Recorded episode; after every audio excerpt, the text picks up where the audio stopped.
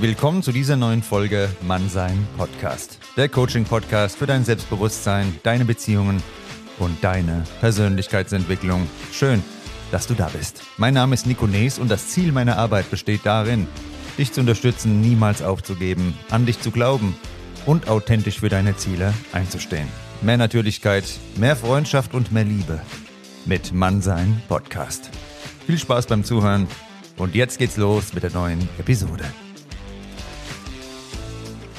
Hallo meine Lieben und schön, dass ihr eingeschaltet habt. Erstmal alles, alles Gute für das neue Jahr, vor allem Gesundheit. Und weil die Gesundheit so wichtig ist, haben wir einen ganz besonderen Gast heute hier, der sich bestens auskennt mit dem Thema Gesundheit. Frau Dr. Med Cordelia Schott, Fachärztin für Orthopädie, spezielle Schmerztherapie, Naturheilverfahren, Chirotherapie, Akupunktur und Sportmedizin und das seit über 20 Jahren aus Essen. Seit mehr als einem Jahrzehnt kannst du die Cordelia immer wieder im Fokus und Stern als eine der renommiertesten Ärzte Deutschlands bewundern – Daneben steht die Cordelia auch verschiedenen Berufsverbänden vor. Unter anderem ist sie die Präsidentin des Bundesverbandes für konservative Orthopädie und die Vizepräsidentin der Deutschen Gesellschaft für Rückenschmerztherapie.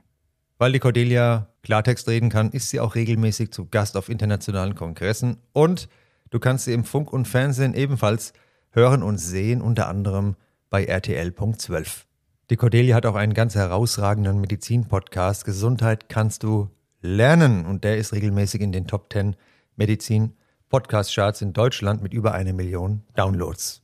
Die Mission von Cordelia liegt darin, Gesundheit zu erschaffen, anstatt Krankheiten zu behandeln. Und ich freue mich total, dass sie heute für uns Zeit hat. Ist mir eine Riesenehre. Herzlich willkommen, Frau Dr. Med Cordelia Schott.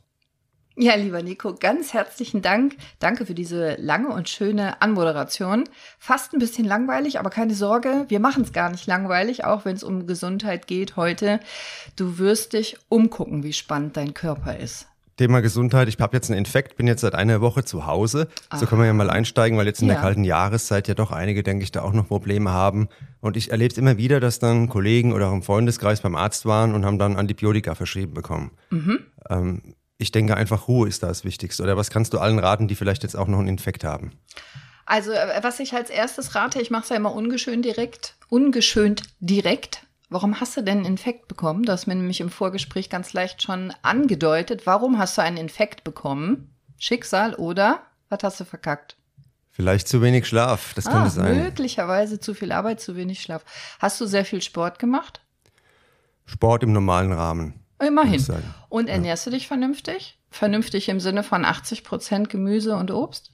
Mm, ich, naja, eher weniger, aber schon so die drei, vier Portionen Obst am Tag, da komme ich schon hin, ja. Ja, ist viel zu wenig auf jeden Fall. Also okay. das ist schon mal, das ist definitiv zu, viel zu wenig.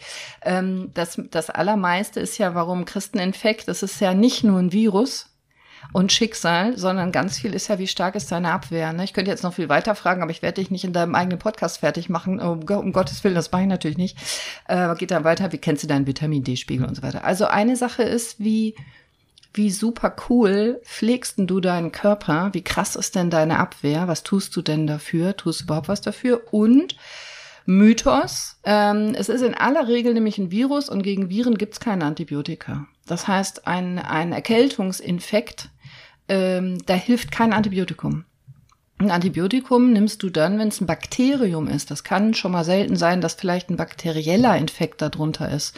Äh, eine Mandelentzündung zum Beispiel, da brauchst du schon in der Regel ein Antibiotikum. Aber bei so einer Erkältung, bei einer Grippe, bei Corona, bei allem, was du so als, äh, ich habe mir einen Infekt eingefangen, meinst, da bringt ein Antibiotikum gar nichts.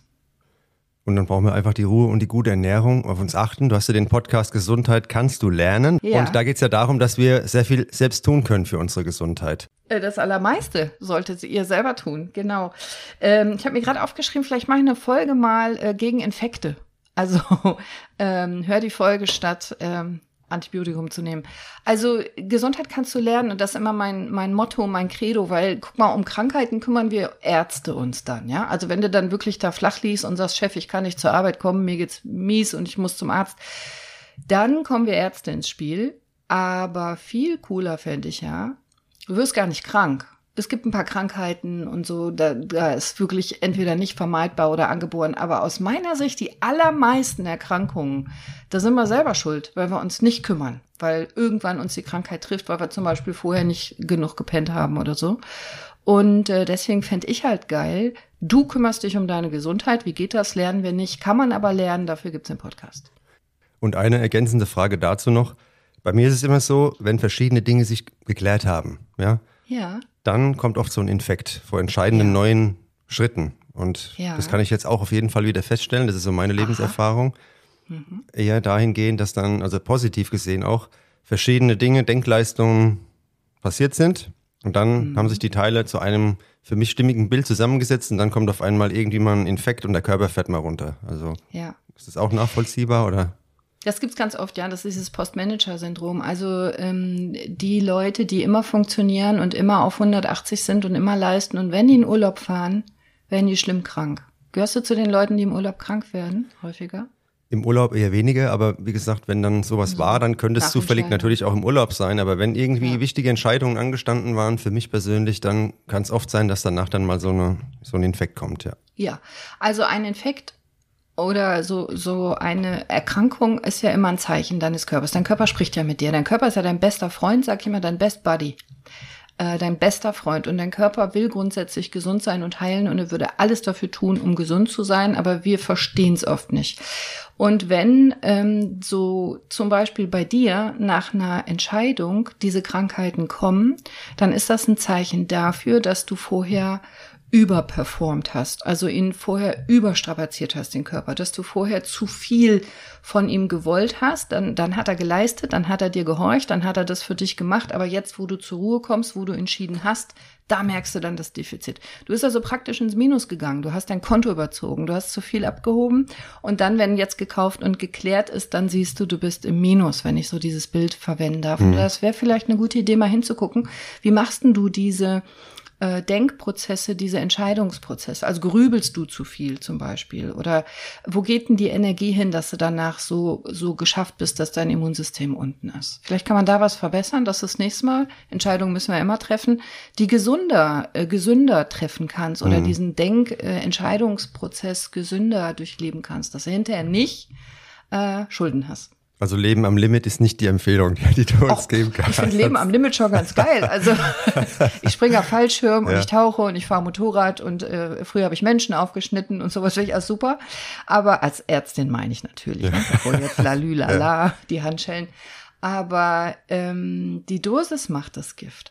Also ich finde schon, es gibt ja dieses schöne Bild, dass man irgendwie links mit einer Sektpulle und rechts mit einem Blumenstrauß äh, völlig äh, vernarbt, aber glücklich kaputt in den Sarg springt, bupp, Deckel zu, finde ich auf jeden Fall mehr mein Bild als ähm, mit 40 praktisch schon tot sein, weiß man nur noch nicht und ab dann nur noch vor sich hin funktionieren. So ist es, ja, genau. Äh, ist aber natürlich auch eine Typfrage und eine Geschmackssache. Ich bin vom Typ her jemand, der Limit mag, aber äh, Limit ist ja nur dann Limit, wenn es ab und zu mal machst. Wenn du immer am Limit lebst, ist ja schon wieder normal. Und das Wichtige ist, dass du deine persönliche Balance hast, also dein persönliches Gleichgewicht und du sollst ja, sollst ja auch Extreme leben, aber du musst eben auch die andere Seite beachten, dann macht dein Körper das nämlich super mit. Also guck mal, was wir Menschen machen, wie hoch wir fliegen, wie tief wir tauchen, wie schnell wir rennen, wie lange wir ohne Schlaf und so. Mhm. Aber ähm, die meiste Zeit sollte der Körper schon das bekommen, was er braucht. Nährstoffe, Schlaf, Liebe, sowas. Ja. Wasser. Ich muss dazu sagen, ich bin sehr selten krank, meistens so dieser eine Infekt im Jahr. Du entscheidest also sehr selten was, einmal im Jahr. Nee, ich entscheide oft was, aber einmal im Jahr gönnt mir mein Körper diese Auszeit. Weil ansonsten würde ich mich schon als Leistungsmensch bezeichnen. Ja. Das ist einfach so in mir drin. Ne? Also hm, dieses Powern. Ne? Diese Duracell-Hasen, die sagen die ganze Zeit vorwärts, mein Freund, sechs Uhr wach, tausend Ideen, los, los geht's. Also, dass ich da frühst noch um drei Stunden mich rumdrehe, dann ähm, ja. eher weniger. Ne? Ja, also das, ähm, das finde ich auch gut, das mag ich auch gerne, aber vielleicht, das ist jetzt ein ungefragter Ratschlag, du hast ja nicht danach gefragt, aber wenn du das weißt, dass du einmal im Jahr krank wirst, könntest du doch vielleicht einmal im Jahr vorher eine Pause planen, weil die Pause machst du ja eh. Entweder du wirst krank, dann machst du die Pause, wenn du krank bist, dein Körper bestimmt, oder du planst die Pause und machst da sowas vorher wie, ein, wie ein, äh, eine Reha, ein Retreat, ein äh, Detox, was, was dir gut gefällt. Und ich könnte mir vorstellen, dass du dann gar nicht mehr krank wirst. Wäre ein bisschen cooler, weil dann kannst du es erstens planen und krank sein ist ja auch nicht so schön. Das stimmt. Also wir können festhalten, zum Beginn dieser Folge, wir sind nicht einfach nur gesund oder ungesund, sondern es hat sehr, sehr viel mit uns zu tun, wie wir uns verhalten uns gegenüber. An allermeisten Sachen bist du selber schuld, Punkt. Kannst ja jetzt ausmachen, wenn du das doof findest, aber ich mache die Regeln auch nicht. Ich traue mich nur, sie auszusprechen. Und das gilt auch nicht nur bei der Gesundheit, sondern wir nee. haben ja hier Persönlichkeitsentwicklung. Das gilt für alle Lebensbereiche. Eine unbequeme Wahrheit, da schalten dann teilweise einige auf Durchzug oder ab, aber es ist so, es hat alles mit uns zu tun im Endeffekt. Da beginnt ja. die Reise. Ne? Genau. Du hast jetzt schon die Ernährung angesprochen und die Bewegung. Mhm. Ähm, mhm. Wenn ich dann so auf der Arbeit mir Obst kaufe und dann oft Kollegen, oh, du lebst aber gesund, jetzt sagst du, das war aber viel zu wenig, drei, vier Portionen am Tag. Und ja. ich sehe halt oft diese Extreme. Auf der einen Seite Menschen, die sind vollkommen durchtrainiert. Und oh ja, die gibt's auch. Die gibt's auch. Ja. Da frage ich mich, ist dann die Lebensqualität auch so groß? Dann gibt's mhm. wieder Menschen, wenn ich jetzt irgendwo mal am Strand bin, im Schwimmbad, Therme, da denke ich mir, okay, ähm, wo sind, was ist da los? Was ist da schiefgelaufen? Ne? Ähm, ja. Die gesunde Mitte, wie finden wir die am besten? Äh, ja, die Dosis macht das Gift, ist äh, immer der Spruch, ähm, hat Paracelsus schon gesagt, ist immer noch wahr. Ähm, ich glaube, dass ernsthaft Persönlichkeitsentwicklung und Gesundheit und Gesundheitsentwicklung ganz nah beieinander sind. Weil es geht ja damit los, wie denkst du denn über dich selber? Und wie behandelst du dich denn selber? Jetzt stell dir mal vor, du wärst dein Körper. Wärst du gerne mit dir befreundet? Also bist du jemand, der zum Körper sagt, so jetzt musst du aufstehen und jetzt musst du los und jetzt musst du kalt duschen und jetzt musst du funktionieren, halt die Fresse, wir müssen das jetzt zu Ende arbeiten, du kannst jetzt nicht krank werden, wir müssen noch das und das machen. Das ist ein uncooler bester Freund eigentlich, ne? Oder bist du jemand, der, der wirklich auch wertschätzt? Das geht tatsächlich aus meiner Sicht mit Denken los, ähm, wenn du morgens vorm Spiegel stehst.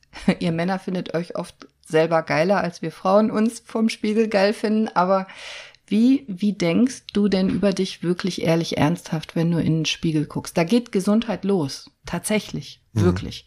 Nicht erst im Röntgenbild. Deine Seele sehe ich nicht im Röntgenbild, aber ich sehe, wie du dich behandelst. Wenn du bei mir in der Sprechstunde bist, kann ich schon sehen, wie bist denn du mit dir umgegangen und wie wie kümmerst du dich denn um dich und deinen Körper? Und das Gesundheit ist ja nicht nur dein Körper, ist auch deine Seele und dein Geist. Das hängt natürlich zusammen, ist untrennbar und es liegt tatsächlich in deiner Hand. Also wenn du das Obst kaufst in dem Wissen, ich pflege mich, ich tu mir was Gutes, das ist mein Superbenzin, ich will gut performen, ich brauche gute Nährstoffe, um gut zu performen.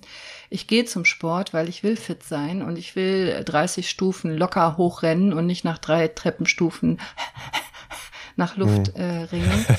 äh, und, und das machst du nicht, damit die die anderen denken, dass du toll aus, trainiert aussiehst, sondern die Wertschätzung wirklich dir selbst gegenüber, damit du einen tollen Körper hast, in dem du gerne leben willst. Da geht Gesundheit los. Damit steht und fällt praktisch alles. Aus meiner Sicht. Weil du entscheidest jeden Tag, auch mit jedem Bissen, den du, den du nimmst, aber auch mit jeder Bewegung, die du machst oder nicht machst. Übrigens sterben in Deutschland mehr Menschen an Bewegungsmangel als am Rauchen. Ich sage das nochmal, in Deutschland sterben mehr Menschen daran, dass sie sich zu wenig bewegen, als an Zigaretten. Das ist keine Lanze brechen für Zigarettenkonsum, ist auch ungesund, weiß aber jeder, brauchst du mich nicht für. Aber für dich bewegen, wir bewegen uns alle zu wenig. Und auch das hat was mit Wertschätzung dir selber gegenüber zu tun, auch Verantwortung dir selber gegenüber. Wenn du einen Hund hast, kümmerst du dich schon, dass der rausgeht, ne? aber wenn du einen Körper hast, kümmerst du dich drum, dass der raus kommt. Und ähm, so erzeugst du über die Jahre und Jahrzehnte Gesundheit oder Krankheit, also deine Entscheidung. Also das Selbstbild am Morgen bestimmt den Rest nicht nur des Tages, sondern in unserem Leben. Mhm. Und ich bin so ein Bewegungsmensch. Also ich brauche einfach diese vielen Schritte am Tag. Ja. Super. Und auch Sport. Und wenn das mal fehlt, ich bin total unausgeglichen. Jetzt eine Woche zu Hause mit dem Infekt. Ich überlege schon, wann kann ich wieder zum Sport gehen, weil Meditation. Ich, ja. ja. Aber was ist denn an Bewegung gesund? Was sagst du, ist das Mindeste, was wir unserem Körper gönnen sollten, damit er auch fit bleibt? Also äh, wie alles im Leben ist es individuell. Der eine braucht mehr, der andere braucht weniger, aber es gibt so sehr gute ähm, Richtlinien, die, die übrigens äh, ja evidence-based mit doppelblind äh, kontrollierten Studien und so weiter belegt sind, die aber auch vor 10.000 Jahren schon viele Kulturen wussten und das ist bis heute richtig. Und man sagt, mindestens 30 Minuten am Tag wäre ein sehr guter Durchschnittswert und mindestens einmal am Tag schwitzen. Einmal am Tag schwitzen ist auch ein sehr guter Durchschnittswert. Ob du jetzt einmal dem Bus hinterher rennst oder einmal in die Sauna gehst oder äh, zehn Liegestütz machst oder was deins ist. Aber einmal am Tag schwitzen macht Sinn und 30 Minuten am Tag. Und die wenigsten Menschen schaffen das. Die meisten Leute gehen einmal die Woche 30 Minuten zum Sport. Aber einmal die Woche ist nicht der Punkt, sondern Einmal am Tag 30 Minuten. Du musst überlegen, dass ähm, wir sind so designt von der Natur, dass wir eigentlich am Tag 10, 12, 14 Stunden uns bewegen sollten. Ja, Nahrung suchen, ähm, äh, für uns sich kümmern, in der Natur leben. Machen wir aber gar nicht mehr. Wir sitzen ja nur noch. Wir sitzen am äh, Frühstückstisch im Auto auf dem Weg zur Arbeit. Wir sitzen auf der Arbeit. Wir sitzen vor dem Display. Wir sitzen abends vielleicht noch im Kino oder am Stammtisch oder äh, auf dem Sofa vorm Fernseher. Wir sitzen nur noch. Und das macht wahnsinnig krank. Ganz viele Krankheiten gab es vor 50, 60, 100 Jahren gar nicht. Also wir haben unheimlich viele ganz moderne, tolle Krankheiten uns jetzt ausgedacht. Die gab es früher überhaupt gar nicht. Hat damit zu tun, dass wir einfach uns nicht mehr bewegen. Also Beweg dich unbedingt mindestens einmal am Tag. Wenn du eine halbe Stunde schaffst, mega geil, aber beweg dich. Und ähm, es ist viel, viel, viel, viel, viel, viel wichtiger, als du dir vielleicht denkst. Und die 30 Minuten, das ist ja wirklich nichts von 24 Stunden, wie nee. du schon sagst. Das sollte jedem ja. möglich sein. Und äh, ja, das Schwitzen, da hast du schon die drei Treppenstufen an, angesprochen, da, da kommen einige ins Schwitzen. Das ist nicht gemeint, sondern schon eine andere Betätigung. Ne? Schon einmal schwitzen, also genau. so, dass du dich danach waschen solltest. Ja, das ist total gesund, weil du damit auch Giftstoffe ausschwemmst und, und, und. Vor allem dein Herz trainierst, das ist ja auch ein Muskel. Das muss auch mal ein bisschen schneller schlagen, das Herz, damit es fit bleibt und so. Also genau, einmal schwitzen am Tag. Jetzt hast du gerade das Herz angesprochen und die perfekte Überleitung geschaffen zur ja. nächsten Frage und zwar, Gibt es Lebensmittel und auch Verhaltensweisen, die einmal gut sind für unser Herz und unser Hirn? Und wo sagst du, mhm. das sind so unerkannte Gefahren, die wir jeden Tag vielleicht auch konsumieren oder denen wir uns da aussetzen? Ja, gibt's ganz viel. Also, ich fange mal mit den Gefahren an. Ähm, ich glaube, was total unbewusst ist, also das mit der Bewegung haben wir schon gesagt, ne? Ich glaube, dass den meisten Menschen wahnsinnig unbewusst ist, dass durch das ganzen Tag nicht bewegen wir uns tödliche Erkrankungen züchten.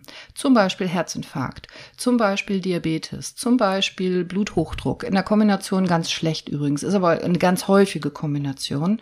Wenn wir uns nicht bewegen, dass wir Bluthochdruck kriegen, weil das Herz nicht mehr trainiert ist, dass wir äh, dann gefährdet sind für Schlaganfall, Herzinfarkt, äh, diese ganzen Sachen.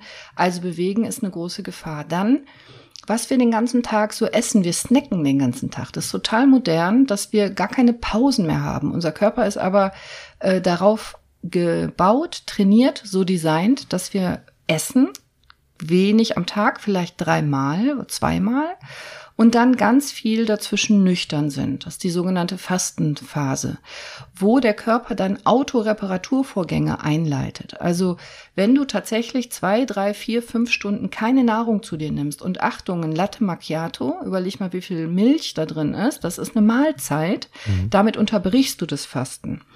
Wenn wir wirklich ins Fasten reinkommen, fängt der Körper an zu reparieren, zu reparieren, zu reparieren. Der baut neue Zellen, der baut kaputte Zellen ab, der regeneriert, da wächst was nach, da werden Gifte rausgeschmissen und so weiter. Nur wenn wir den ganzen Tag snacken, hier noch ein Bonbon, da noch ein Lakritz, da noch ein Müsli-Riegel, da noch ein irgendein Snack, da noch Nüsse, da noch Chips, da noch ein Apfel, da noch ein Smoothie, da noch weiß ich nicht, dann nimmst du deinem Körper diese Chance zu reparieren. Und das ist, glaube ich, eine völlig unterschätzte Gefahr, weil wir den ganzen Tag snacken. Und noch eine große Gefahr, die ich sehe, sind diese ganzen Softdrinks, die wir uns nicht mh, mm, ähm, wirklich bewusst, glaube ich, hin aufs Hirn legen, weil wir gar nicht drüber nachdenken, was wir alles an Kalorien, aber vor allem auch an Stoffen zu uns nehmen, wenn wir nebenher trinken. Also ich sehe die wenigsten Menschen klares Wasser trinken. Das ist ein Energy Drink, das ist eine Cola, meinetwegen auch eine Cola Light oder Zero. Trink nur Wasser, siehst du mich? Ah. Nico. Wasser und Kaffee. Ich trinke halt auch das sehr viel Kaffee. Das wird mich dann nochmal interessieren. Wie das mit dem Kaffee noch aussieht. Slot nach oben gerutscht. Ja, ja. Kaffee ist in Ordnung übrigens. Kaffee ist total in Ordnung. Ähm, und dieses unbewusst nebenher konsumieren in Form von Flüssigkeit ist auch nochmal eine ganz große Gefahr, weil es viele Studien gibt, die inzwischen zeigen, dass diese, ich nenne sie jetzt mal Softdrinks, also alles, was eben künstliche Stoffe sind, die wir zu uns nehmen in Getränken, auch nochmal mit unserem Körper was Schädliches machen. Ganz kurz zum Kaffee. Kaffee habe ich noch gelernt im Studium, wäre so schädlich und zu jedem Kaffee musste zwei Gläser Wasser trinken als Ausgleich. Wissen wir heute, stimmt gar nicht. Stimmt gar nicht. Und Kaffee hat sogar äh, schützende protektive Eigenschaften. Auch hier die Dosis macht das Gift, ja. Aber bis zu drei Tassen Kaffee am Tag ist wahrscheinlich eher für den Körper gesund. Für die Nieren schützt vor Blasenkrebs und anderen Erkrankungen. Also Kaffee in Ordnung. Achtung, ich spreche von Kaffee. Ich spreche jetzt nicht von Kaffee-Milch-Mischgetränken wie Cappuccino, Latte Macchiato und sowas, sondern von reinem Kaffee. Idealerweise auch ohne Zucker äh, du darfst natürlich auch eine Süße reintun, wenn du das brauchst oder möchtest. Aber ich spreche jetzt von reinem Kaffee. Gar nicht so schädlich, wie wir denken. Muss man wirklich sich entschuldigen beim Kaffee und den ähm, äh, exkulpieren und wieder zurücknehmen. Das ist total in Ordnung. Und beim Thema Wasser wird mich nochmal interessieren, da wird ja teilweise auch so ein Kult gemacht. Mir hat jetzt mal jemand erzählt von irgendwelchen Ionen und was weiß ich, wie die sich da rumdrehen. Ja. Ähm, ich trinke halt einfach hier das gute Frankfurter Leitungswasser. Und was sagst du zum Thema Wasser? Was muss man da beachten? Ja, Wasser ist eine eigene Wissenschaft für sich. Also als ich angefangen habe, mich mit Wasser zu beschäftigen, habe ich mich auf den Arsch gesetzt, weil tatsächlich Wasser ist nicht gleich Wasser. Ich mache aber dieses lockere Beispiel für meine Patienten. Also ich gebe dir jetzt zwei Gläser Wasser und dann sage ich dir das eine Glas Wasser. Da habe ich, ich habe zum Beispiel hier stehen, im Podcast hört man das jetzt schön klinken. Ich, ähm, ich trinke äh, das keine bezahlte Werbung äh, St. Leonards und das die St. Georgs Quelle. Ich habe mal eine Wasserverkostung gemacht. Tatsächlich ohne ohne Quatsch Augen verbunden, habe zwölf verschiedene Sorten klares Wasser probiert und die schmecken tatsächlich unterschiedlich. Ich war fassungslos. Ich bin kein guter Weinverkoster, ich bin Whisky-Liebhaber, aber ich habe tatsächlich ganz viele verschiedene Geschmacksmöglichkeiten wahrgenommen beim Wassertrinken und das ist jetzt das Wasser, was ich am liebsten trinke, was mir am besten schmeckt. Ist leider nicht das günstigste Wasser, habe ich mich auch geärgert. Aber ich ähm, noch mal zu meinem Bild. Du kriegst jetzt von mir ein Glas von der Georgsquelle, von dem teuren, tollen Biowasser. Mhm. Und dann gehe ich einmal ähm, an mein Klo, das frisch geputzt, und hole da auch ein Glas Wasser raus. Das sind zweimal H2O-Moleküle. Was würdest du denn lieber trinken? Mein Klo ist sauber. ja, gut, dann brauchen wir nicht lange überlegen, ne? Das ist klar. es ist aber Wasser, ne? Und wenn man jetzt aber auch nochmal genauer reingeht, Wasser ist ja nie nur H2O. Du hast in dem einen Wasser, wenn du mal auf Etiketten guckst, viel Calcium, in dem anderen wenig, viel Kalium, in dem anderen wenig, Magnesium oder kein oder oder oder. Du hast ganz viele Inhaltsstoffe, die du zu dir nimmst über das Wasser. Da wäre tatsächlich sehr interessant, wie das Frankfurter Leitungswasser ist. Das Essener Leitungswasser ist ganz okay, ist aber auch nicht mega gut. Ich kaufe lieber Wasser aus verschiedenen Gründen. Und du nimmst natürlich noch ganz viele andere Sachen zu dir über Wasser. Zum Beispiel alles, was aus der Kläranlage kommt. Wir können es nicht komplett rausfiltern, Mikroplastik und so weiter. Schadstoffe und äh, dann gibt's ja noch die Leitungen. Also wie kommt denn das Wasser in dein Haus und wo wohnst du denn? Hast du alte Kupferleitungen oder was modernes? All das nimmst du mit, Flur und sowas in deinem Wasser. Also wenn du tatsächlich dich mit Wasser mal beschäftigen willst, fürchte ich, könnte man eine eigene Podcast-Folge drüber machen. Okay, also ich gehe nach, nachher erstmal Wasser kaufen. Auf jeden Fall. Und zu dem Thema. Verkoste mal Wasser. Also das fände ich spannend. Kauf doch mal mhm. drei Sorten Wasser ein billiges, ein teures und eins, was dich anspricht. Und dann machst du mal die Augen zu und kostest mal, was dir am besten schmeckt, weil es tatsächlich so ist.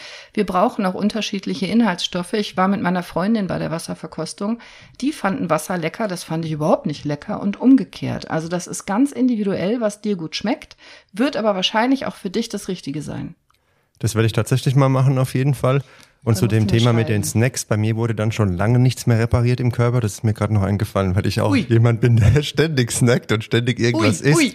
oder trinkt. Also fünf, sechs Stunden Pause zwischen dem Essen, keine Ahnung, im Schlaf, okay, aber ansonsten tagsüber auf keinen Immerhin Fall. kannst du da was reparieren, ja. schau mal. ja. Versuch das doch mal mit den kleinen Fasteneinheiten und ähm, das fände ich total spannend wenn du das mal umstellst, jetzt Anfang des Jahres, vielleicht sagen wir mal bis Ostern, wenn du das kannst, als Challenge, dir feste Fastenpausen einzubauen. Aber wenigstens eine am Tag, dass du sagst, du machst ein, einmal, immer innerhalb von 24 Stunden machst du 10 Stunden, wo du sicher nichts an Kalorien zu dir nimmst. Das kannst du ja mit dem Schlaf kombinieren, mhm. dass du später frühstückst oder früher zu Abend isst oder so. Und guck doch mal ein Jahr später, ob sich deine Gesundheit verbessert hat. Eine Frage habe ich dazu auch noch. Und zwar hatte ich einen Kollegen, der hat dieses, ähm, Intervallfasten gemacht. Ne? Ja, also der super. hat dann nur mittags um zwölf gegessen. Aber äh, mittags um zwölf hat er dann eine Dose aufgemacht und da war dann die Hausmacher Schlachtplatte drin, so ungefähr. Und da ist halt dann meine Überlegung, ob Geil. das dann unbedingt so gut ist, ob das dann so viel bringt. Ne?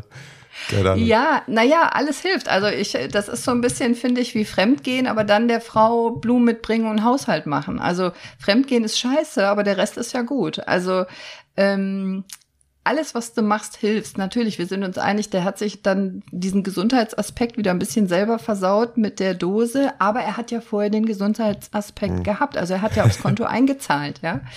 Ähm, alles hilft. Ich finde, ich finde jede Liegestütze, wenn sie noch so krüppelig ist, die du machst, hundertmal besser als die, über die du nur laberst und nicht Mhm, machst. Ich finde, finde alles, was du machst und, und wenn es halt, wenn es ein alter, schrumpeliger Apfel ist und nur einer in der Woche, das wären immer noch 52 Äpfel im Jahr, ist immer noch besser als gar nichts. Also der macht ja immerhin das Intervallfasten, das würde ich, würde immer das Positive feiern. Und die Energie folgt den Gedanken. Also wenn, wenn du das einmal installiert hast und dir das gar nichts mehr ausmacht, dass du später ausmachst, dass es dir gar nichts mehr ausmacht, dass du später isst. Vielleicht kriegen wir ihn dann von der Dose weg zu Gemüse, aber im nächsten Schritt. Ich würde erstmal das Gute auf jeden Fall feiern und versuchen, das zu vermehren. Okay, das war nur einfach dann schon so ein Running Gag, weil, Ja. wie gesagt, das war Hardcore. Ja, Gut. das ist wie mit dem Aufzug zum Sportarzt Ja, fahren. genau. ne? Ich bin in der dritten, dritten Etage, die Leute, die mit dem Aufzug zu mir kommen, dann denke ich schon immer, hm, ja, okay, fangen wir ganz vorne an. Stimmt, genau. Thema Schlaf, das ist ja auch ein großes Thema. Wir hatten es jetzt Mhm. gerade schon mal angesprochen am Anfang. Und das ist bei mir auch so ein Dauerbrenner. Ne? Mein Schlaf, ja, was ist Schlaf? So ungefähr vier, fünf Stunden meistens. Oh, so Ist wenig. So wenig Schlaf, ja. Sechs Stunden ist schon, dann bin ich schon richtig ausgeschlafen, so ungefähr. Und was brauchen wir an Schlaf? Aus deiner Sicht ist ja klar auch wieder individuell, aber was wäre schon empfehlenswert?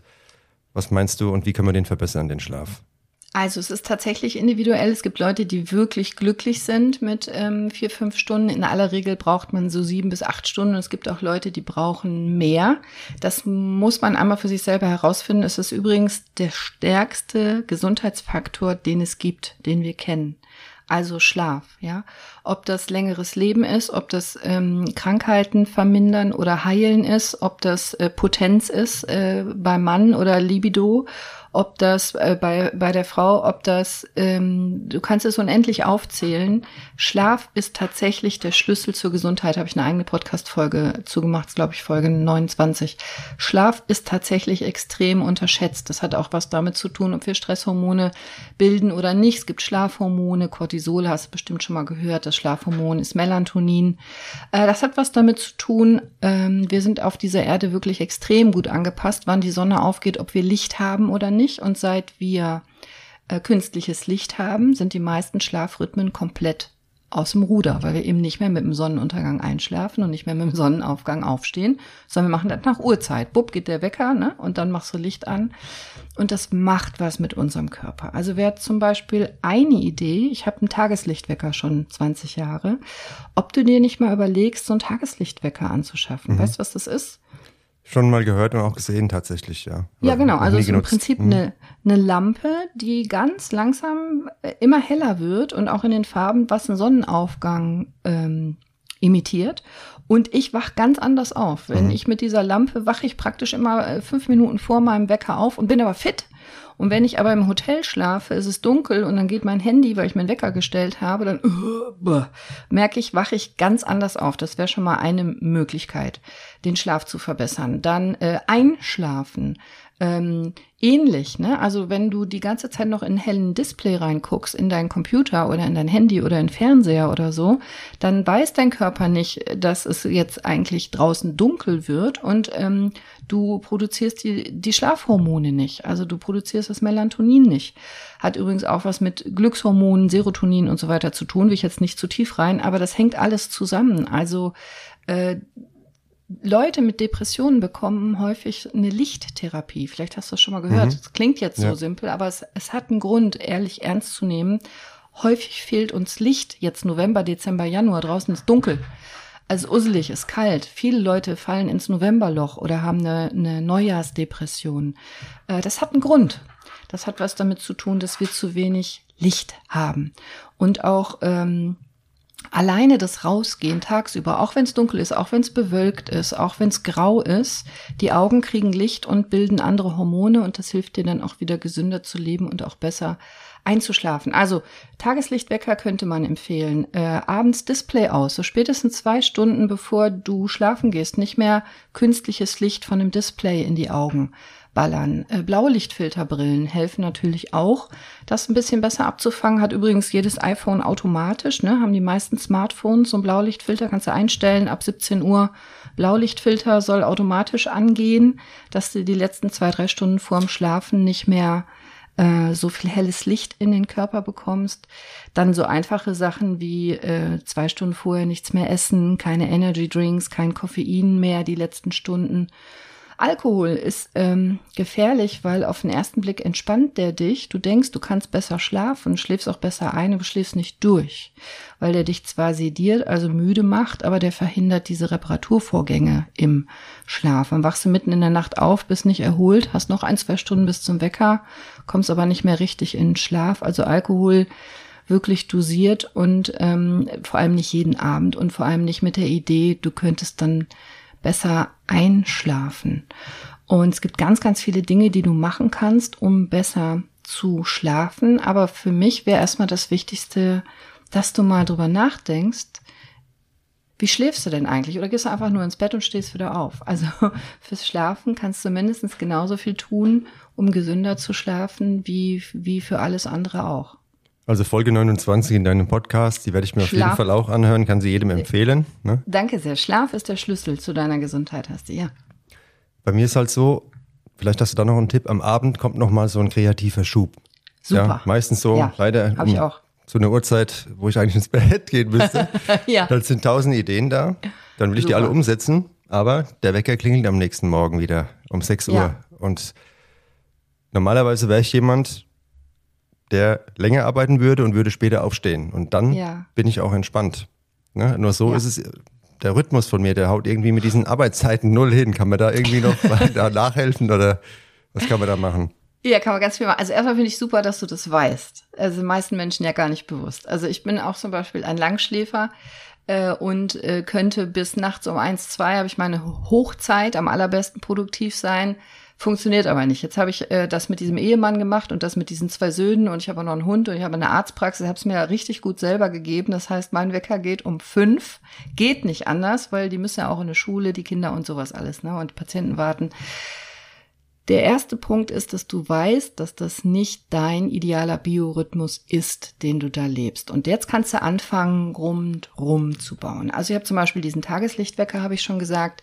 Ich gucke, dass ich tatsächlich abends früher ins Bett gehe, als ich eigentlich will. Also dass ich tatsächlich gucke, dass ich um 21 Uhr, spätestens 22 Uhr ins Bett gehe. Finde ich persönlich ganz schlimm. Ich würde am liebsten raus, ja, aber in dieser Lebensphase bei mir geht das jetzt gerade nicht. Vielleicht geht es bei dir oder du kannst es bewusst planen. Im Urlaub mache ich das ganz bewusst, dass ich lange aufbleiben kann und genieße das und lange wach bleiben kann. Dann weiß ich nicht, ob es bei dir möglich ist, mit deinem Chef zu reden. Erstaunlich häufig, ich sage das meinen Patienten auch, funktioniert das. Die sagen ihrem Chef, hör mal, kann ich nicht um elf anfangen? Können wir Gleitzeit machen oder Homeoffice oder oder? Oft sind die Chefs dann doch einsichtiger, weil du dann auch produktiver bist und noch viel besser leistest. Alternative wäre anderer Job oder selbstständig machen. Soweit will ich dir jetzt nicht eingreifen, nur Gedanken anregen. Also einen Job finden, wo du das leben kannst, dass du länger schlafen kannst. Und letzter Tipp, Mittagsschlaf. Ich mache eine Viertelstunde pennig mittags hier. Mhm. Ich lege mich eine Viertelstunde hin oder setze mich eine Viertelstunde hin und dieses Powernapping, da gibt es ist auch eine eigene Wissenschaft, wie man das macht, ist aber am Ende des Tages relativ einfach, wenn du zwei, drei Sachen beachtest. Diese Viertelstunde Schlaf, die ich mir hole, die haben mir nochmal echt enorm Energie gebracht. Das kann ich bestätigen. Also wenn ich da mal dazu komme, ne, oder nach der Arbeit nochmal kurz, das ist nochmal ein totaler Energieschub. Ne? Ja, mach, mach's fest, mach's fix. Also versprichst dir selber, deinem Körper, deinem Best Buddy, das ist nur eine Viertelstunde, das kriegst du hin. Du hast ja 24 Stunden am Tag, davon musst du ja eine halbe mhm. Sport machen, jetzt noch eine Viertelstunde pennen, das schaffst du. Sollte machbar sein, meinst du, ne? Mhm. Ja, und auch ein paar Stunden mal Essenspause. Also viele Anregungen. Machst ja beim Schlafen automatisch bekommen. und beim Pennen, also beim, ne?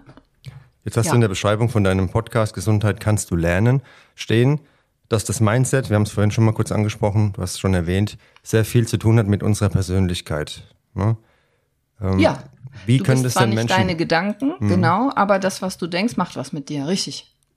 Und wie können Menschen das besser erkennen, beziehungsweise sich vielleicht einfacher bewusst machen, dass da der Knackpunkt liegt? Weil mein Eindruck jetzt in der Arbeit mit dem Podcast und dem, was ich mache, ist der, dass viele Menschen zwar ein Problem vielleicht sehen, aber die Zusammenhänge einfach nicht erkennen oder nicht wahrhaben wollen. Ne? Also ich bin jetzt zu dick, ähm, ich habe falsch gegessen. Aber warum hast du falsch gegessen? Wie kann man das vielleicht noch einfacher zugänglich machen, dass man diese Ursachen im Tieferen erkennt? Ja, also erstmal, es fängt alles ja mit dem Bewusstsein an, das hast du ganz toll gesagt. Einfach erstmal drüber nachdenken, gibt's da Zusammenhänge? Weil die allermeisten Patienten, die zu mir kommen, die sagen, ja, ich habe Arthrose, hatte mein Vater schon. Äh, liegt bei uns in der Familie. Äh, oder noch vielleicht plakativeres Beispiel. Ja, ich, ähm, wir haben Diabetes äh, und Rückenschmerzen, äh, liegt bei uns in der Familie, hatte mein Opa schon, hat mein Vater und, ähm, und ich sehe, die Kinder sind auch zu dick. Erste Frage, liegt es in der Familie, weil es genetisch festgezurrt ist und du hast keine Chance? Ist nämlich in der Regel nicht der Fall. Aber was in der Familie liegt, ist das Verhalten. Das heißt, wenn du dich nicht bewegst, den ganzen Tag Pommes futterst und auf der Couch sitzt abends vom Fernsehen und mir dann sagst, mein Sohn geht einfach nicht zum Sport. Ja, ich weiß, warum dein Sohn nicht zum Sport geht. Wie oft gehst du denn zum Sport, sag ich dann. Vielleicht ist euer Verhalten in der Familie festgelegt und das ist ja gar nicht festgelegt, weil du kannst es ja ändern. Du kannst ja bei dir anfangen. Das heißt, mit dem Gedanken, wie viel spielt denn mein eigenes Denken eine Rolle, hast du eigentlich schon gewonnen. Und dann schreib doch mal auf, mach dir doch mal die Arbeit. Jetzt Anfang Januar ist ein idealer Zeitpunkt. Track das doch mal ein bisschen. Schreib doch mal auf, was ist denn dein erster Gedanke, wenn du morgens aufstehst? Ist dein Gedanke, scheiße, der Wecker klingelt, ich muss aufstehen? Oder, jetzt übertreibe ich natürlich, ne? Äh, Wachst du auf und denkst, wow, geil, noch ein neuer Tag. Ich lebe, ich fühle mich, ich habe einen geilen Körper, ich habe zu essen, ein Dach überm Kopf, äh, ich habe ein warmes Bett, ich habe eine Arbeit, äh, ich habe einen Sinn, ich stehe jetzt auf, weil das sind verschiedene Hormone in deinem Gehirn, die du jetzt ausschüttest. Und du bestimmst es unbewusst. Cortisol Stresshormone oder Serotonin Glückshormone. Geht damit los, was du denkst. Und der Mensch ist ein Gewohnheitstier, du kannst das trainieren, nach dem Aufwachen was Schönes zu denken. Vielleicht klebst du erst einen Zettel irgendwo hin, bis du es Intus hast und klebst dann nochmal einen Zettel an Badezimmer.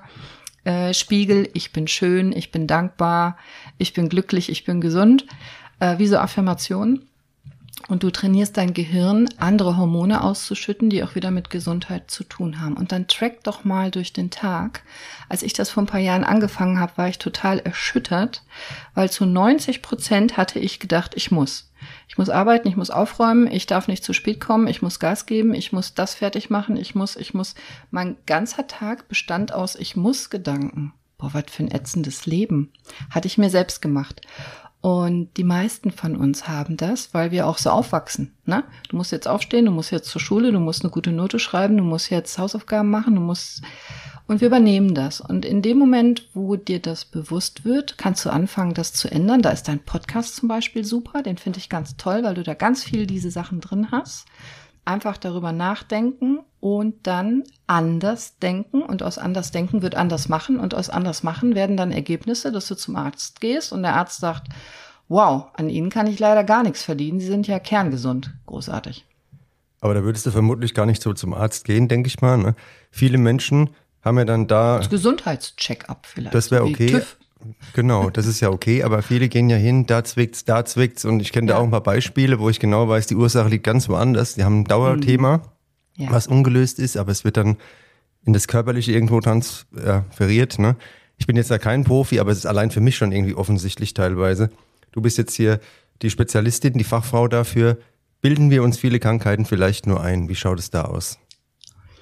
Also ich würde das nie sagen, dass es eine Einbildung ist. Ich nehme das immer sehr ernst, wenn du da was fühlst. Aber du hast völlig recht. Die Ursache ist oft woanders. Also, wenn zu mir ein Patient kommt mit äh, Magenschmerzen, dann ist es selten der Magen. Erstaunlich häufig, da könnte man Statistiken wahrscheinlich zu machen, äh, wie häufig Magenschmerzen sich heilen lassen durch einen Jobwechsel. dann Partnerwechsel. Also dieses typische, ich fahre mit Bauchweh zur Arbeit, willst es aber nicht wahrhaben oder du bildest dir ein, du kannst es nicht ändern, weil du brauchst diesen Job oder oder oder oder oder irgendwann, wenn du zu lange weg wegguckst, solange dein Körper, deine Seele ignorierst, wird's materiell, strukturell, ist in Zellen. Dann hast du tatsächlich eine gerötete Magenschleimhaut. Die können wir dann sehen bei einer Magenspiegelung. Aber die Ursache, wenn du ganz ehrlich zu dir selber bist, ist oft nicht der Magen, da wird's nur deutlich. Deswegen ist es nicht eingebildet, sondern aus meiner Sicht zu lange weggeguckt. Wir sind halt super im Ignorieren, wir sind halt super im Wegdrücken. Ne? Mhm. Du hast vielleicht ein bisschen Nase zu, Nase voll. Von was hast denn die Nase voll? Aber du funktionierst halt trotzdem, weil du hast deine Deadlines und deine Sachen, die du machen musst und so. Und dann wirst du vielleicht richtig krank. Und das gibt's im ganzen Körper mit allen möglichen Erkrankungen. Das heißt, meine Idee wäre immer, wirklich mal eine Minute dich hinzusetzen, Handy aus und mal überlegen, was genau fühlst du denn? Was genau tut dir denn weh? Also warum ist denn der Nacken seit 20 Jahren verspannt? Was genau? Das ist nicht, weil du mal Leistungssport gemacht hast. Das klingt nur geiler. Äh, das ist nicht, weil du acht Stunden am Arbeitsplatz sitzt. Du hast ja immer noch 16 Stunden, wo du nicht sitzen musst, sondern das sind oft Themen, die wir nicht wahrhaben wollen und der Körper ist aber schlau und der möchte gerne, dass du gesund bist. Und dann ähm, manifestiert er das, wenn ich das so sagen darf. Also du musst einfach nur lang genug weghören, mhm. dann wird es irgendwann deutlich. Und andersrum, äh, es gibt es natürlich auch andersrum, ne, dass, du, dass du erst eine Erkrankung hast, aber dadurch, dass du dann in der Erkrankung bist, die Ruhe findest, darüber nachzudenken. Ich finde aber schöner, so ist es vom Körper gedacht, dass du gar nicht erst krank werden musst, weil viele Sachen, ich sage nicht alle, aber viele Sachen könnte man vorher lösen. Muss halt hingucken. Und beim Thema Rücken, da bekomme ich mhm. einfach auch mit, dass viele Jüngere, die ich jetzt kenne, wo man noch gar nicht mhm. damit rechnen würde, auch schon da so Themen haben. Ja, und ja. permanent zum Orthopäden gehen. Ja. Sagt uns der untere Rücken etwas anderes als der mittlere und der obere und der Nacken? Gibt es da Unterschiede der Botschaft ja, oder? Mhm, in meiner Sicht schon. Also jetzt gehen wir, gehen wir so ein bisschen von dem super krass harten orthopädischen weg. Also wir sind ja die, die so mit Hammer arbeiten und dir die Hüfte reinkloppen in deinen Oberschenkel und so. Das macht auch Spaß. Aber das ist ein Teil der Orthopädie. Ein anderer, aus meiner Sicht wesentlicher Teil ist ähm, das Übersetzen des Körpers. Und da wird jetzt nicht jeder Hardcore-Orthopäde das Gleiche bestätigen, aber äh, aus meiner Sicht und über die Jahre und Jahrzehnte auf jeden Fall. Wirbelsäule steht erstmal für das, was dich im Leben aufrecht hält, deine Stütze.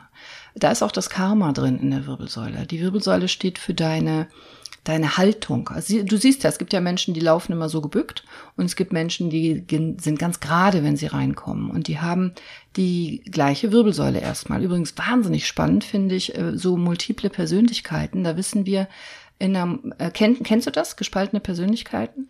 Da ähm, kenne ich einige, ja. Leider. Ja. ja, ich auch. Äh, die, ich meinte jetzt tatsächlich die ähm, wirklich hart diagnostizierte Erkrankung. Da wissen wir, wenn die eine Persönlichkeit eine Skoliose hat, wo wir Orthopäden sagen, ist angeboren und nicht heilbar und der skippt in eine andere Persönlichkeit, kann die Wirbelsäule ganz gerade sein. Dieselben Zellen, dieselben die Bandscheiben, dieselben Bandscheiben, dieselben Knochen, aber anderes Mindset, weil andere Persönlichkeit, einmal Skoliose auf dem Röntgen nachweisbar, einmal nicht. Also das war so eine Erkenntnis, die ich vor vielen Jahren hatte, wo ich dachte, wow, das ist mindblowing. Also das ist in unseren Orthopädiebüchern ganz anders. Da ist immer festgelegt, bei einer Skoliose kannst du nichts machen. Ich denke doch. Und ähm, also erstmal die Wirbelsäule an sich steht für deine Haltung und auch dein Widerstand, deine Authentizität. Untere Wirbelsäule steht mehr für deine Existenz. Finanzielle Sorgen zum Beispiel hat man mehr in der unteren Lendenwirbelsäule. Ganz häufig Leute, die mit unteren Rückenschmerzen kommen, haben gerade existenzielle Ängste, finanzielle Sorgen, Zukunftsängste. Die Brustwirbelsäule, die steht mehr für Emotionen ungeweinte Tränen, Themen wie eigentlich müsste ich mich scheiden lassen oder mein Partner hintergeht mich oder ich bin nicht richtig geliebt worden oder ich liebe mich nicht selber. Also das sagt das Herz in der Brustwirbelsäule, ne? Herz und Lunge. Ähm, das ist Brustwirbelsäule. Gibt's übrigens praktisch nie Bandscheibenvorfälle in der Brustwirbelsäule. Und ganz viele Menschen haben trotzdem Schmerzen in der Brustwirbelsäule. Das sind fast immer muskuläre Sachen, muskuläre mhm. Verspannungen. Halswirbelsäule und äh, unsere deutsche Sprache sagt das auch immer ganz schön. Ne? Ähm, da sitzt dir was im Nacken, da trägst du was. Häufig sind es Ängste, aber, aber richtig viel mehr Angst. Die untere Lendenwirbelsäule, habe ich gesagt, ist mehr so Existenzangst. Kann ich das bezahlen? Wovon sollen wir leben? Obere Halswirbelsäule, das ist mehr so, du hast tatsächlich Angst vor etwas. Ähm, etwas sitzt dir im Nacken. Du kannst es nicht sehen, weil den Nacken kannst du ja nicht sehen. Und ähm, das sind mehr so Themen, wo man tatsächlich außerhalb von Krankengymnastik auch mal hingucken kann und auch ganz viel auflösen kann mit ähm, auch psychologischen äh, Therapien. Ernsthaft. Also mhm. wirklich sinnvoll und ernsthaft. Thema Rücken. Ist mir noch eine Sache jetzt auch eingefallen, weil du das gerade gesagt hast mit der Haltung. Ich habe mal jemanden kennengelernt, der kam in den Raum wie der Glückner von Notre Dame. Also mhm. total, der hatte einfach diesen totalen Rundrücken, total, ja. Und mhm mich hat es einfach interessiert und habe ich ihn dann irgendwann, nachdem wir uns natürlich über andere Sachen unterhalten haben, gefragt, ob er auch irgendwie Verspannungsprobleme hat, im Rücken schon mal gehabt hat. Hat er gesagt, in seinem ganzen Leben noch nie gehabt. Also wenn es damit zusammenhängen würde, ne, dann, ja. das war, also das ist mir so in Erinnerung geblieben, das ist schon viele Jahre her. Er sagt, gut, damit kannst du nicht unbedingt zu tun haben dann, ne? Spannend, ne? Ja, also ja. ich finde sowas mindblowing, weil der erste Gedanke ist, der, der aufrecht und gerade geht, der hat keine Rückenschmerzen und ja. der, der irgendwie buckelig ist, der muss Rückenschmerzen haben. Nee, gar nicht. Muss mhm nicht. Und dann ist es nämlich andersrum gefährlich. Jetzt stell dir vor, du bist buckelig, du hattest nie Rückenschmerzen, auf einmal kriegst du Rückenschmerzen, wird natürlich jeder Arzt sagen, es kommt vom Buckel. Hat aber vorher auch nicht wehgetan. Mhm. Also da ist dann ganz schnell auch die falsche Diagnose verführerisch hergeleitet. Äh, und deswegen unbedingt hingucken, hinhören, hinfühlen. Ähm, seit wann hast du denn die Beschwerden? Also anderes Beispiel, ganz typisch rege ich mich jeden Tag drüber auf, ja.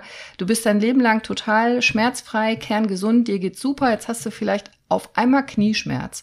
Jetzt äh, geht der Arzt her, macht ein Röntgenbild von deinem Knie. Wenn du über 30, 35 bist, ist die Chance, dass er da irgendwas mit Verschleiß sieht, groß. Jetzt sagt er, ja, kein Wunder, gucken Sie mal auf Ihr Geburtsdatum, mhm. äh, Sie haben Arthrose. Arthrose äh, entsteht ja nicht plötzlich und du hattest nie, 45 Jahre lang nie Knieschmerzen und plötzlich von heute auf morgen soll es dein Geburtsdatum schuld mhm. sein. Das sind immer so Sachen, wo ich mich aufrege weil es einfach dann nicht stimmt, weil es in aller Regel eben nicht die Arthrose ist, die dir wehtut, sondern was ganz anderes. Also lass dich nicht so schnell abspeisen mhm. mit, ähm, und das ist jetzt nichts gegen meine Kollegen, ich meine das überhaupt nicht gegen die Kollegen, ich meine das für dich, für dich als Patient, für dich als Hörer. Fühl mal hin, passt das auch zu dir, deinem Bauchgefühl, weil du bist ja der Experte für deinen Körper. Der Arzt ist der Experte für die Medizin, du bist der Experte für deinen Körper und könnt ihr so ein Expertengespräch führen auf Augenhöhe. Also fühlst du dich ernst genommen und passt das auch zu deinem Gedanken und deinem Gefühl, bevor du dich zu schnell vielleicht abfindest mit, ja Gott, jetzt bin ich 40, jetzt ist es halt hin, jetzt kann man nichts machen. In aller Regel kann man immer was machen.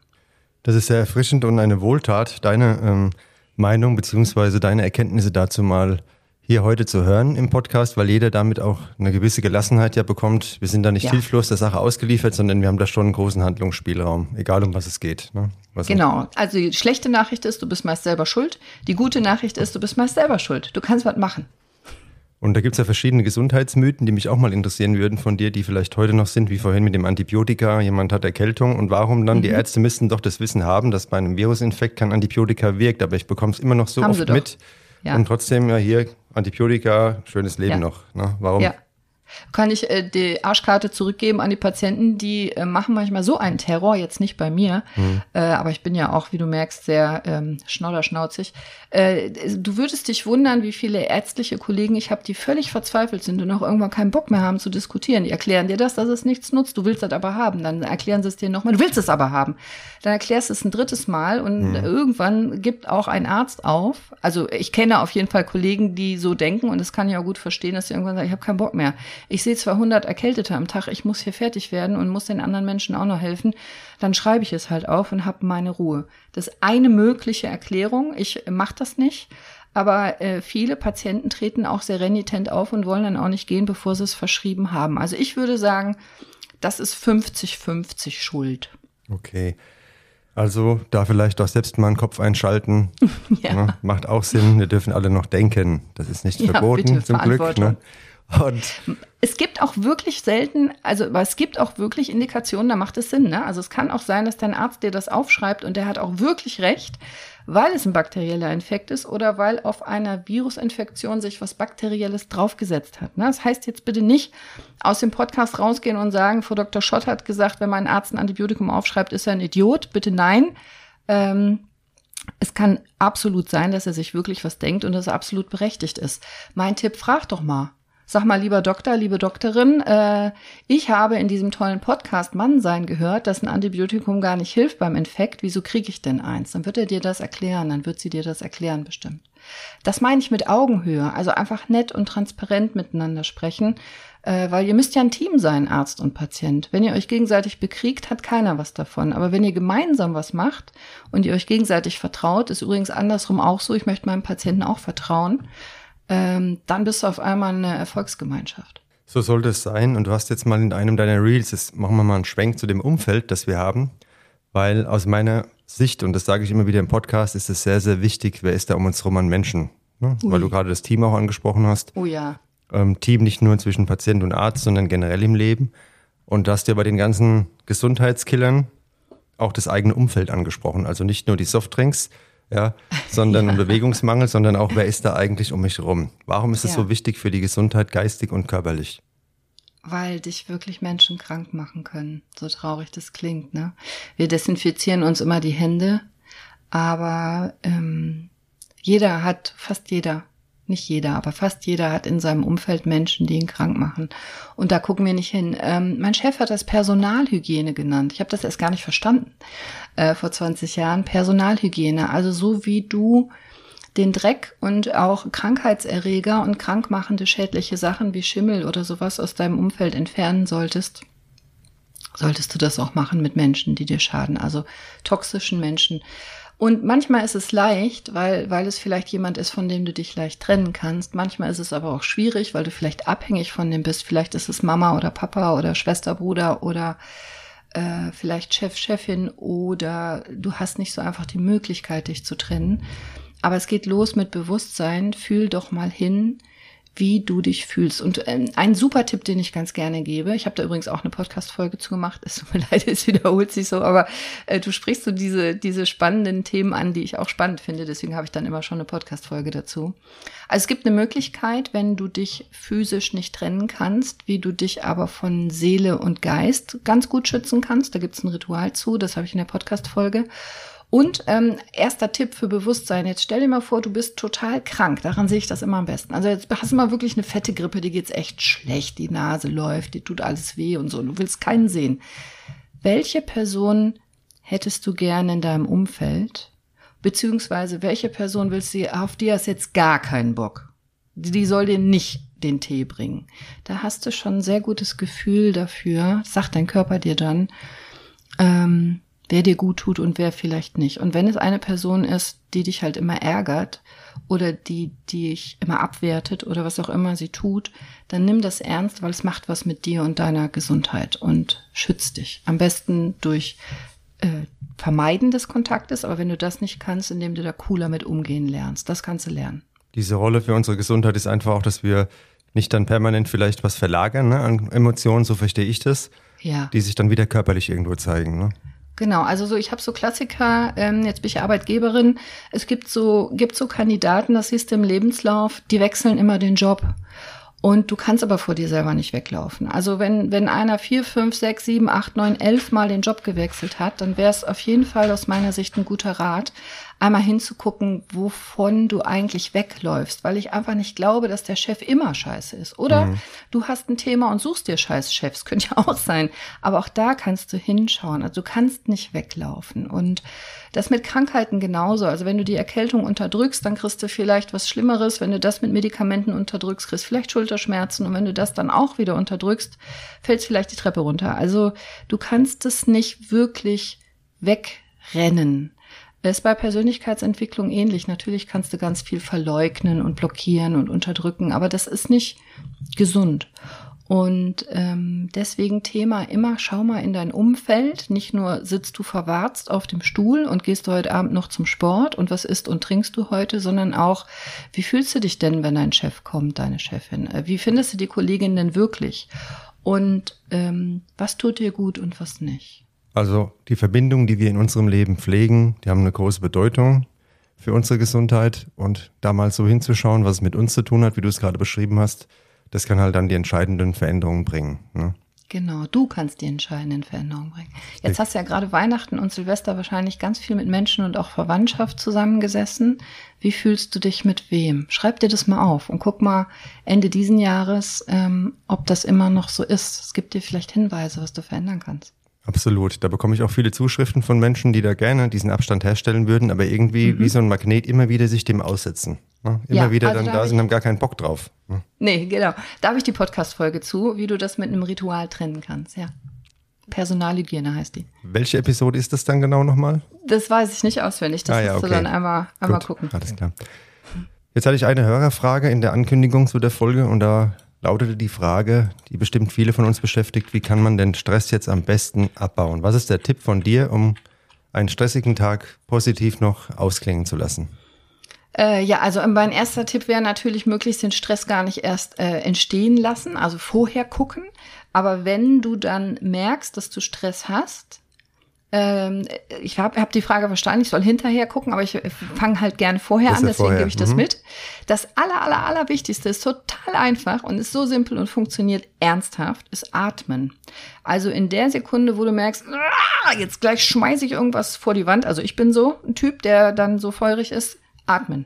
Dreimal wirklich, das kommt mir dann immer vor wie 20 Stunden, aber dreimal wirklich möglichst 10, 15 Sekunden einatmen, 10, 15 Sekunden Atem halten, 10, 15 Sekunden ausatmen. Das Ganze dreimal. Wie gesagt, mir kommt das dann immer vor, als ob die Woche vorbeigeht, während ich das mache, aber äh, wirklich dreimal ganz tief atmen. Was jetzt in deinem Körper passiert ist, du übernimmst wieder die Kontrolle über dein System. Wir haben grob zwei Systeme, Sympathikus und Parasympathikus, bestimmt schon mal gehört. Sympathikus ist der, der ist für Flucht und Action.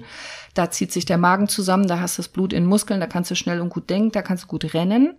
Aber mit Stresshormonen und der Parasympathikus, das ist der für Regeneration, der regelt den Stress runter, der macht die Hormone gegen den Stress, für die Entspannung.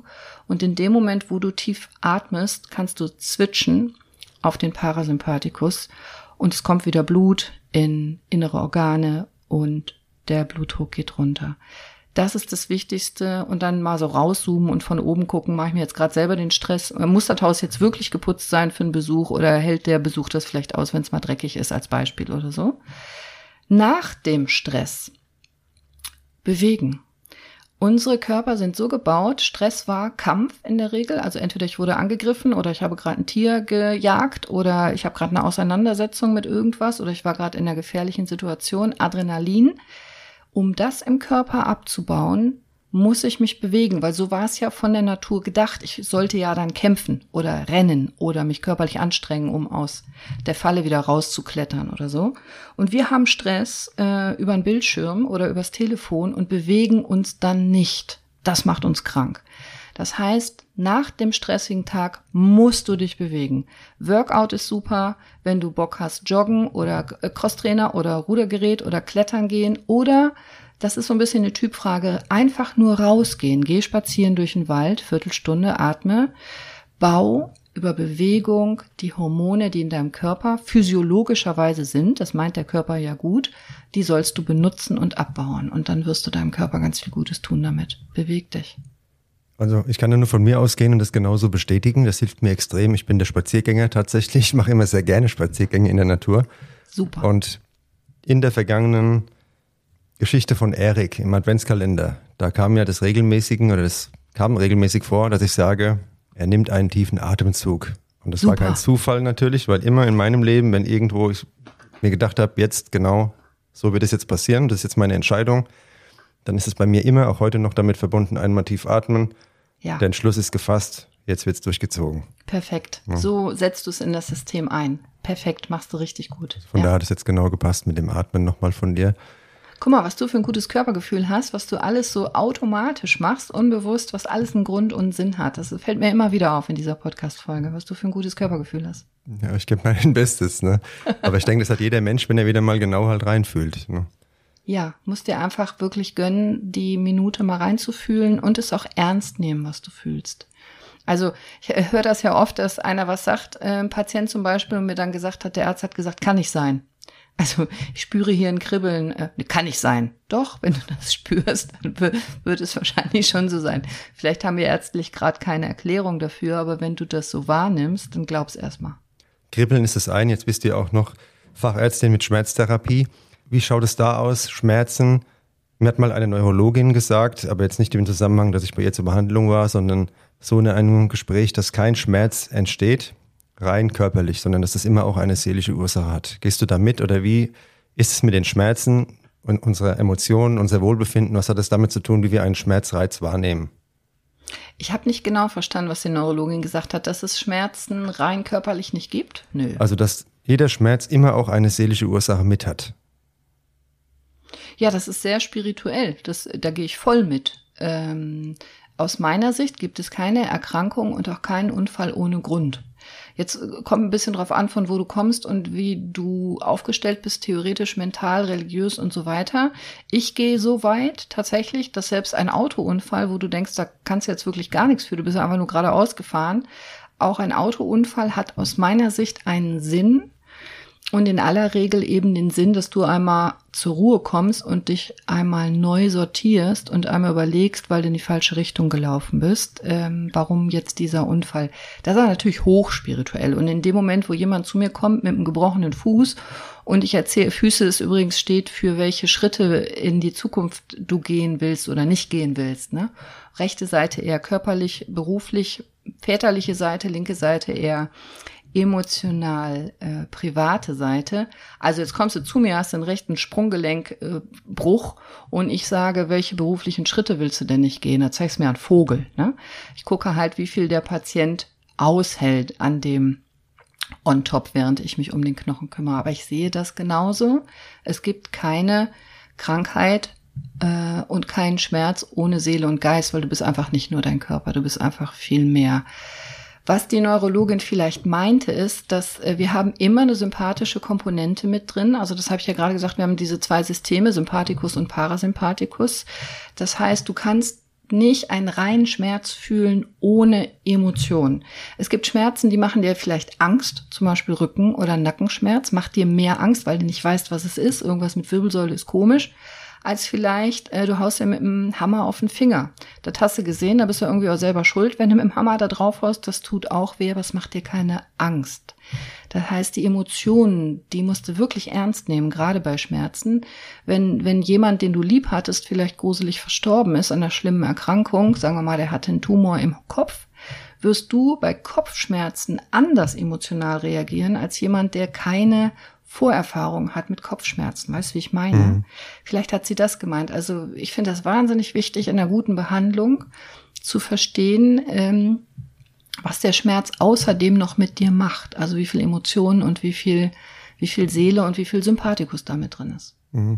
Nee, es ging insbesondere darum, wie wir Schmerzen wahrnehmen und verarbeiten und wie wir Einfluss nehmen können. Ne? Wenn jetzt jemand ja. Rückenschmerzen hat, ich habe mich vielleicht auch ein bisschen falsch ausgedrückt, wie wir dann selbst diese Schmerzen, haben wir dann Einfluss drauf? Oder sagen wir einfach, da ist ein Schmerz da, wie kriege ich den weg und ich bin hilflos? Oder können wir da auch durch Denkweisen, durch verschiedene Techniken diesen Schmerz bewusst mhm. positiv beeinflussen? Ja, aber das ist ja auch genau das. Also wenn mhm. dir bewusst ist, dass du bei Rückenschmerzen vielleicht deshalb auch so doll reagierst, weil äh, dein Vater schon drei Bandscheibenvorfälle mhm. operiert hat, weil du da viel mehr Angst drin hast, dann kannst du das ja auch selber runterregeln, indem du sagst, jetzt bleib mal locker mit dem Rücken, äh, es sind wahrscheinlich nur Verspannungen und kannst da den Schmerz selber beeinflussen. Also je mehr Angst du hast, desto mehr wird der Schmerz dich natürlich ähm, negativ beeinflussen, als wenn du locker und cooler damit umgehst, weil du sagst, ja, hier mit dem Fingerbeispiel, ich habe mir jetzt einen Hammer drauf gehauen, äh, das, das wird auch wieder besser werden. Dann gehst du mit dem Schmerz anders um. Du kannst den Schmerz deutlich beeinflussen, indem du äh, ihn erstmal annimmst. Also wir wehren uns ja immer gegen Schmerz. Wir finden hm. ja Schmerz immer ganz schlimm, wollen wir ja nicht fühlen. Ein, ein äh, Perspektivwechsel kann sein, den Schmerz anzunehmen und zu sagen, danke Körper. Klingt jetzt vielleicht erstmal doof, aber danke Körper für das Zeichen, ich höre zu äh, indem du versuchst, den Schmerz wirklich anzunehmen und zu integrieren. Und es hat auch natürlich was mit Kontrolle zu tun. Ähm, hast du Angst, bist du hilflos, hast keine Kontrolle über den Schmerz, kannst den nicht beeinflussen mit gar nichts, dann wirst du damit anders umgehen, als wenn du sagst, ah ja gut, das ist jetzt hier, kenne ich schon, wenn ich äh, eine Ibu nehme zum Beispiel, habe ich das unter Kontrolle dann gehst du mit dem Schmerz anders um, weil du so ein Kontrollbewusstsein hast. Äh, Neurologen machen viel in dieser Richtung und Schmerztherapie ist ein hochkomplexes Thema. Und je chronischer ein Schmerz ist, also je länger jemand Schmerzen hat, desto mehr hat die Schmerzverarbeitung damit zu tun. Also wie gehst du denn mit dem Schmerz um? Und wie äh, schaffst du das, Mechanismen zu finden, den Schmerz ähm, besser zu verarbeiten? Da gibt es ja dieses Biofeedback, das habe ich mal gemacht. Ne? Mhm. Mhm. Und ähm, hat mir jetzt nichts gebracht, aber war mal interessant, das äh, mitzumachen. Bei Nackenschmerzen und Verspannungen hast du das gemacht? Ja, genau. Dass du lockerer lässt? Genau, da wurde mir gesagt, das wäre alles top, besser geht's nicht mehr, aber ich habe eigentlich überhaupt nichts gemerkt, dass das irgendwas gebracht hätte, aber gut. ja, spricht ja dafür, dass die verspannten Muskeln nicht der Grund für deine Schmerzen sind. Wenn die Schmerzen nämlich, also wenn du dann die locker lassen kannst und das alles super machst und die Schmerzen trotzdem da sind, dann spricht das erstmal für mich dafür, dass die Ursache gar nicht verspannte Muskeln sind für den Schmerz. Hm. Vielleicht was anderes. Ja, ich habe es ja schon erkannt, was es ist. Ach, das ist doch schon mal super, bist ja weit vorne. das sage ich dir nach der Folge dann. Uh. Ja, verrate ich dir noch. Ähm, cool. Gut, es wird auch abgestellt. Lass uns, lass uns aufhören. Ich bin neugierig. Ja, nee. ähm, ich bin dran, dass es abgestellt wird, auf jeden Fall. So viel schon mal kann man spoilern. Und ähm, ja, Gesundheitsvorsorgeuntersuchung. Ne? Das ja. ist auch nochmal ein Thema. Ich wollte mal letztes Jahr so ein Gesundheitscheckup auch machen lassen. Und ja, da wurde mir gut. gesagt vom Arzt, bringt eigentlich nichts da haben wir nur Blutwerte gemacht, da hieß es alles top, aber sonst würde da nichts was bringen. Ähm, wie siehst du das? Das klingt nach einem sehr optimistischen, lebensbejahenden Arzt. Der gefällt mir gut. Wahrscheinlich ein Präventivmediziner. ja. Also dann bin ich wieder weg und dann, okay, das waren also dann die Vorsorgeuntersuchungen. Danke für Ihren Optimismus, ja. Herr Doktor. Also äh, ich finde es natürlich gut, wenn du nach deinem Körper guckst und den checken lässt. Also ähm, und natürlich bringt es was. Ist ja natürlich, jetzt habe ich dreimal natürlich gesagt. Also was für mich so mhm. logisch ist einfach. Also ich gucke ja auch nach meinem Auto. Ne? Ähm, ist da genug Benzin drin, äh, Waschwasser, äh, Kühlwasser, Ölstand, äh, sind die Reifenprofile tief genug, habe ich irgendwo einen Lackschaden, bla bla bla. Also äh, klar, wenn du hinguckst, kannst du was finden und kannst was verbessern. Ich finde, das hat was mit Verantwortung zu tun und auch grundsätzlich ist es eine sehr gute Idee, wenn du dich um deinen Körper kümmerst. Jetzt könnte ein ganz anderes Thema Vorsorgeuntersuchung sein. Also ich habe da auch ein sehr gespaltenes äh, Gefühl zu, muss jetzt wirklich jede Frau ab 50 äh, in eine Mammographie regelmäßig. Also da sind auch Röntgenstrahlen, so eine Mammografieuntersuchung tut doch echt weh, wenn die Brust so gequetscht wird und ist auch nicht einmal so gesund und bla bla bla. Das eine ist ja, was die Kasse bezahlt und was wir meinen in Deutschland, was sinnvolle Vorsorgeuntersuchungen ab welchem Alter sind. Davon reden wir jetzt mal nicht, wäre wieder eine eigene Podcast-Folge, sondern lass uns beide mal drüber reden. Du hattest nämlich eine geile Idee. Einfach mal checken, ob bei dir alles sozusagen in Ordnung ist. Die Idee finde ich super. Jetzt muss man nur wissen, wenn du sagst, geh zum Arzt, mach ein großes Blutbild, ist das mit Sicherheit nicht das, was du denkst. Du denkst nämlich wahrscheinlich, dass da sind einmal alle Werte drin und man macht so, nee, Quark. Ein Blutbild ist tatsächlich, wir gucken nach weißen Blutkörperchen, roten Blutkörperchen und Plättchen. Die Plättchen sind die für die Gerinnung und wir gucken, ob alles normal ist. Und wenn du keine Krankheit hast, ist in der Regel alles normal, bist du genauso schlau wie vorher. Was du viel mehr möchtest, was aber die, die äh, gesetzliche Krankenkasse nicht bezahlt in der Regel, ist nach sinnvollen Dingen zu gucken. Ich fände zum Beispiel sinnvoll zu gucken, wie hoch ist dein Vitamin D-Spiegel. Wir wissen, in Deutschland haben über 90 Prozent einen Mangel an Vitamin D. Gerade jetzt Januar, Februar, weil etwa ab Oktober die Sonne so niedrig steht und so selten da ist, dass wir nicht mehr genug bilden können. Sowas fände ich halt spannend. Und einfach vorher dich mal befragen, was hast du denn? Hast du überhaupt Beschwerden oder keine? Was gibt's denn vielleicht, wo man mal genauer hingucken sollte und dann eben gezielt, und das zahlt im Zweifel eben selber, fände ich aber gut, äh, gezielt gucken, hast du genug von? Und noch ein letztes, nur weil du im Normwert noch bist, heißt das nicht, dass alles Taco ist. Jetzt komme ich wieder mhm. auf Vitamin D. Das ist ein ziemlich breiter Spiegel von bis, was wir als normal betrachten. Wenn du an der unteren Grenze rumkratzt und regelmäßig Infekte hast, dann wird wahrscheinlich der Arzt sagen, alles im Normbereich. Ist aber in Wirklichkeit für dich persönlich individuell zu wenig, weil mhm. du immer wieder Infekte hast und weil du viel höher sein könntest. Also lass dich mit dem, haben wir geguckt, ist alles im Normbereich. Ähm, da gehen bei mir die Fragen erst los in der hm. Regel. Ja, ich musste da sogar lachen, weil er gemeint hat, es wäre so gut, ob ich eine besondere Ernährung hätte. Ich, ich esse halt regelmäßig Schnitzel. Keine Ahnung, ob es damit, zu tun hat. Ob's damit zu tun hat, aber gut. Nein, trotzdem würde ich sagen. Trotzdem, ja, trotzdem. Ja. ja. Ja, jetzt sind wir schon am Ende der Folge angelangt und ich muss sagen, das war eine ganz herausragende Episode, die ich mir noch oft anhören werde. Kann sie jedem oh, nur empfehlen, Dank. auch sich reinzuziehen und vor allem die Gesundheitstipps zu befolgen. Unbedingt vorbeizuhören bei der Cordelia, die ich am Anfang immer mit Cornelia angeschrieben habe, bis du sie mich dann nennen, darauf hingewiesen hat. Gesundheit kannst du lernen. Ich habe euch alles verlinkt unten in den Shownotes. Schaut und hört da auf jeden Fall vorbei. Da ist jede Menge Mehrwert für uns alle drin und ihr habt es gehört in einer total angenehmen, lockeren Art menschlich, die Spaß macht. Und was ist jetzt meine Aufgabe? Wasserverkostung, Tageslicht, Wecker. Ja. Weniger essen. Nee, das habe ich nicht gesagt. Also größere Pausen, größere Pausen. Mehr Obst, sollst, größere Pausen. Du sollst deinem Körper die, genau, die ähm, Fastenpausen gönnen. Mindestens zehn Stunden einmal am Tag eine Pause. Nicht immer durchsnacken. Ja. Und den Mittagsschlaf Powernap. Mittagsschlaf und ich fange früh um 11 Uhr an jetzt. Ja, frag doch mal wirklich deinen Chef. Also vielleicht kannst du, also erstaunlich häufig, wenn man, wenn man fragt, kriegt man Antwort, gibt's Möglichkeiten. Also äh, vielleicht kannst du tatsächlich später anfangen zu arbeiten. Würde ja. mich freuen, weil für deinen Biorhythmus wäre es bestimmt gut. Also auf jeden Fall einige Sachen auf der Liste äh, notiert. Die Folge hätten wir vor dem Black Friday machen müssen. Da hätte ich das alles doch kaufen können. Nein, Quatsch. Ähm, Black Friday ist jedes Jahr. Ja, nein, also so dringend ist es nicht. Von daher alles gut. Ich danke dir von ganzem Herzen, Cordelia. Und die letzte Herzensbotschaft ist ja immer bei meinem Gast. Und was kannst du uns noch mitgeben jetzt fürs neue Jahr, für unser Leben, als die Botschaft, die dir ganz besonders am Herzen liegt? Oh, also erstmal ganz herzlichen Dank. Es hat mir wahnsinnig Spaß gemacht. Ich habe gesehen, wir haben schon über eine Stunde gelabert. Ich könnte stundenlang mit dir labern. Also vielen, vielen Dank für die Einladung in deinen Podcast. Hat mir große Freude gemacht. Meine Herzensbotschaft. Du musst selber machen. Nicht denken, dass jemand kommt und sich um deine Gesundheit kümmert. Deine Gesundheit ist deine Sache, weil du hast nur diesen einen Körper, mit dem bist du geboren und mit dem wirst du auch sterben und du kannst ihn nicht wechseln. Du kannst ja ein neues Knie einbauen lassen, aber du kannst ja keinen neuen Körper besorgen. Also behandle ihn gut. Gesundheit ist das Wichtigste und es liegt in deiner Hand. Und jetzt direkt nach dieser Folge, jetzt sofort, jetzt nach dieser Folge könntest du dich eine halbe Stunde bewegen, ein Glas Wasser trinken und vielleicht Biogemüse kaufen. Ich würde es feiern. Und ich würde es feiern, wenn du bei all dem dann noch hinter die Kulissen schaust. Was ist dein Umfeld? Wie schaut es da aus? Welche Verantwortung liegt bei dir, nicht bei den anderen. Und das alles in der Gesamtkombination gibt ja ein relativ geiles Gesamtpaket. Das bist dann du. Das kannst du jeden Tag im Spiegel begutachten und dann auch mal eine Wasserverkostung machen. Und auf jeden Fall bei Gesundheit kannst du lernen, regelmäßig reinhören und natürlich auch hier beim Mann sein Podcast.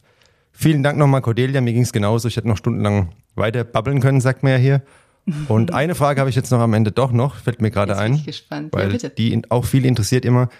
Wie ist es mit Sport, mit so einem Infekt? Was meinst du, wann kann ich wieder trainieren gehen, damit ich dann nicht bald hier wie so ein Lauch sitze?